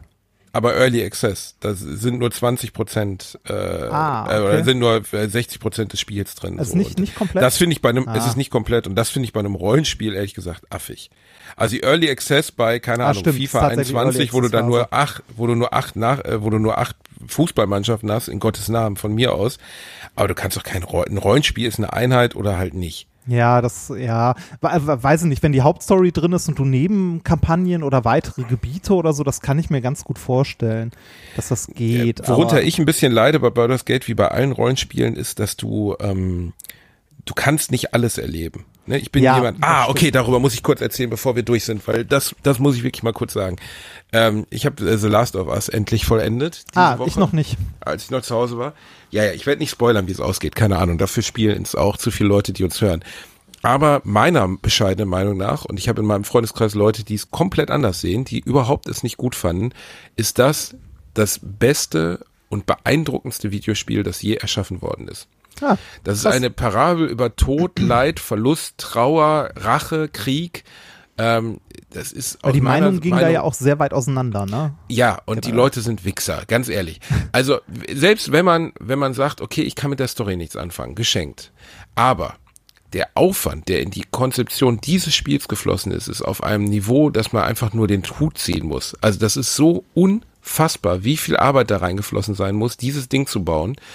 Ähm, das ist, also erstens, es geht deutlich länger, als man selber erwartet. Ich habe über 30 Stunden dran gesessen. Und ähm, die Qualität, auf der das seine Geschichte erzählt, ist so, du musst die Geschichte ja nicht mögen. Weißt du, Ja. du musst auch Titanic nicht mögen, um anzuerkennen, wie gut Titanic gemacht ist als Film. Ja. Ähm, und das Gleiche finde ich auch bei The Last of Us. Du musst das Ende der Geschichte oder den Inhalt der Geschichte nicht unbedingt mögen. Aber man muss anerkennen, was für eine Meisterleistung die Konzeption dieses Spiels ist. Und ähm, ich kann wirklich jedem, der auf Videospiele steht und der auf Filme steht, nur sagen, kauft euch das, setzt euch dahin, spielt es am besten an einem Stück, also in einer Woche durch oder so, weil dann ist es noch beeindruckender. Ich habe es jetzt verteilt, durch meinen Job muss ich verteilt spielen. Ein Freund von mir hat es in drei Tagen wirklich in so unfassbar langen Sessions, Grüße an Chris, äh, durchgespielt. Aber das, ey, das hat mich zum Teil wirklich auf einem Niveau erwischt, wo ich da saß mit Tränen in den Augen, Reinhard. Krass. Ich okay. kann mich nicht erinnern, weil ich das letzte Mal bei einem Kinofilm Tränen in den Augen hatte. ich habe es leider nicht sehr weit bisher gespielt, weil dann der Umzug kam und die Playstation im Karton verschwunden ist. Ich habe vor drei Tagen den Fernseher wieder aufgestellt. Die Playstation ist immer noch nicht dabei. Ich finde auch meine Switch gerade nicht. Ähm, äh, das ist deprimierend. Ähm, äh, aber die, die Playstation habe ich mittlerweile gefunden und werde die Tage aufbauen, um das dann mal weiterzuspielen. Ich walle Ja. mich erst äh, bis. Weil äh, deine Meinung interessiert mich dazu auch sehr, weil äh, du bist ja auch ein kluger Kopf und ähm, eigentlich ich kann also ich kann die Kritikpunkte meiner Freunde, die es nicht gut finden, nachvollziehen. Ich kann es aber nicht, also ich kann nachvollziehen, was sie daran nicht gut finden, aber ehrlich gesagt überstrahlt das Spiel in so vielen Bereichen alles andere, dass man einfach sagt, also es macht auch Bock. Also selbst wenn du sagst, die Story interessiert mich nicht, macht das Gameplay einfach Bock. Es ist halt eine Mischung aus Stealth und und Action und ähm, das ist dermaßen reichhaltig gestaltet. Also du hast so viele Möglichkeiten, dich zu verstecken. Du hast so viele Möglichkeiten, Gegner auszutricksen. Du hast so viele Möglichkeiten, die auf unterschiedliche Arten und Weisen zu besiegen, ähm, wie ich sie in der Art und Weise in keinem anderen Spiel gefunden habe. Auch nicht in Metal Gear Solid oder so. Also ich finde wirklich, dass, äh, ich meine, Naughty Dog, die es programmiert haben, die sagen ja den meisten Leuten zumindest ein bisschen was, die sind halt auch absolute Meister ihres Fachs. Die Ja, haben ja die, die also- Uncharted-Spiele gemacht. Ja, die, ne? hab- Und- die habe ich alle gespielt, auch alle durch. Ähm, also Last of Us 2 ist Uncharted gemischt mit äh, ein bisschen mehr Schleichen. The Walking Ballern. Dead. Ja, und einfach unglaublich ernst. Ne, Also Ja, bei, ja, ja. äh, bei, bei Nathan Drake, der erledigt ja einen Gegner nach dem anderen und äh, pfeift dabei ein Lied. Ja, und vor allem Und- äh, bei, bei Uncharted ist auch, äh, am Ende sind es immer die Nazis, wie bei Indiana Jones, so in etwa. Genau, am Ende sind es immer die Nazis für Indiana Jones und äh, bei, bei The Last of Us, was sie das auch das erste Mal konzipiert haben in dieser Art und Weise, ist, dass jeder Gegner, den du tötest, einen Namen hat. Und wenn du dann zum Beispiel jemanden abstichst, äh, dann suchen seine Freunde nach ihm und sagen John, John und suchen nach dieser betreffenden Person. Es sind keine austauschbaren äh, Pappschieß, äh, äh, Papp, äh, Schießbodenfiguren, die du da tötest, Ja. sondern es wird zumindest versucht, den Eindruck zu erwecken, dass jeder eine Hintergrundgeschichte besitzt. Ja. Und das finde ich halt auch unfassbar gut gemacht. Ich fand's auch super Ähm, gut. Das, Du hast ja, wie weit Stunden hast du jetzt gespielt? äh, ich ich glaube Seattle Tag 1 oder Tag 2 oder sowas. Ich weiß nicht, Okay, ob es da mehrere Tage ja so- gibt, aber noch relativ ja weit so- am Anfang.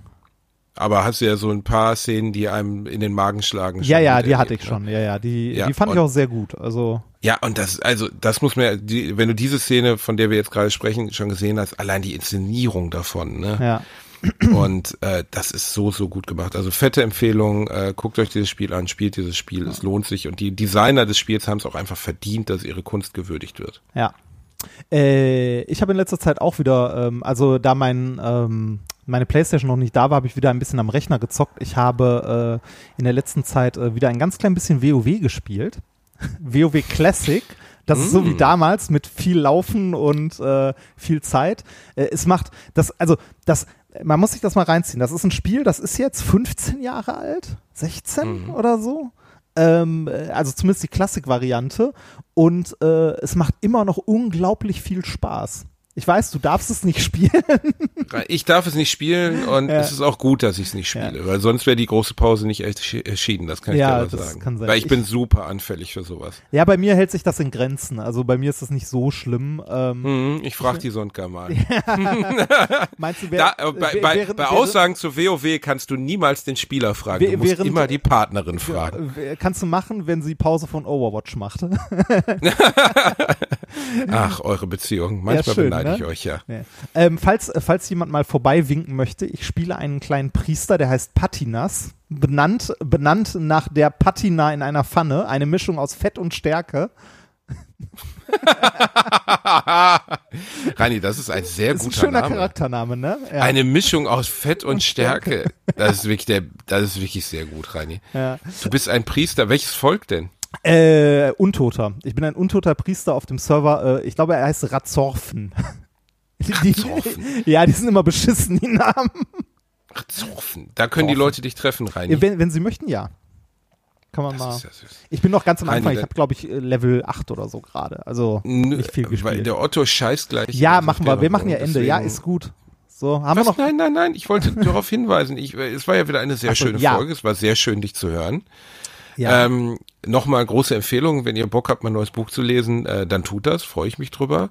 Äh, heute Abend läuft die neue Folge von Bielendorfer im äh, WDR mit Lisa Feller, die kann man auch gucken. Mhm. Ähm, und ja, sonst, abseits dessen, habt einen schönen Abend, lasst euch gut gehen, seid geküsst auf eure Äuglein, ihr süßen Mäuse. Tschüss. Ne, Reini? ja, ja, tschüss. Schönen Abend noch. Ich weiß nicht, was ich heute noch mache wahrscheinlich arbeiten. Ja, hat Ratze offen, genau. Richtig. Tschüss. Tschüss.